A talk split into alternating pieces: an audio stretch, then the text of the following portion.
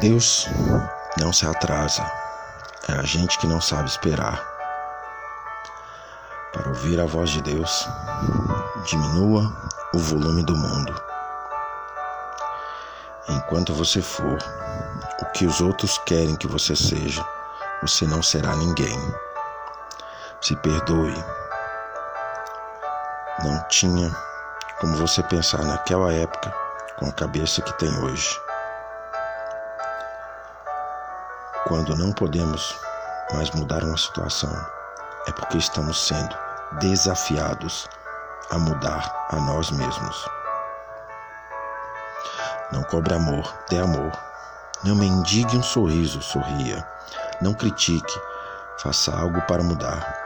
Para de depositar expectativa nos outros, deposite-as em você. Não reclame sobre a vida, viva.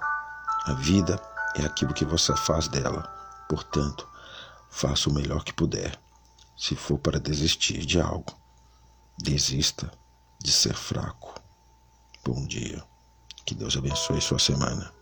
Que ela seja abençoada e cheia de decisões e cheia de sims.